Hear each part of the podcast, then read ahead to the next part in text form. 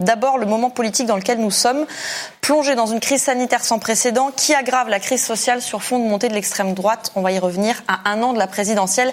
Un mot pour qualifier ce moment, un mot. Très-fasciste. Alors, développer bah, je, je crois qu'aujourd'hui, on a euh, tous les ce qu'on appellerait des signaux faibles euh, habituellement, mais, mais tous les signaux faibles qui montrent que la France est prête à basculer euh, euh dans un régime de type autoritaire, c'est-à-dire liberticide,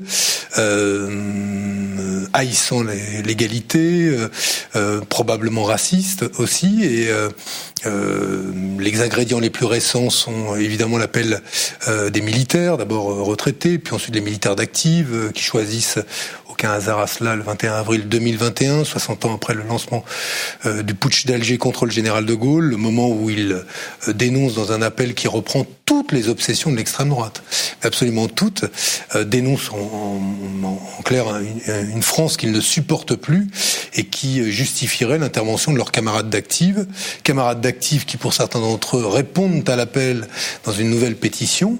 Ça, c'est un ingrédient, mais euh, il y en a tant d'autres, comme euh, l'omniprésence aujourd'hui de la question identitaire dans le débat politique et la disparition quasi totale de la question sociale, même si elle réapparaît, euh, et quand elle réapparaît, c'est dans des termes euh, comme l'initiative d'Elisabeth Borne, de Castex et d'Emmanuel Macron, euh, de réformer l'assurance chômage sans l'accord d'aucun syndicat, donc au mépris de la démocratie sociale, et tout ça pour appauvrir les chômeurs. Donc on, on, on voit aujourd'hui qu'il y a bien des ingrédients qui...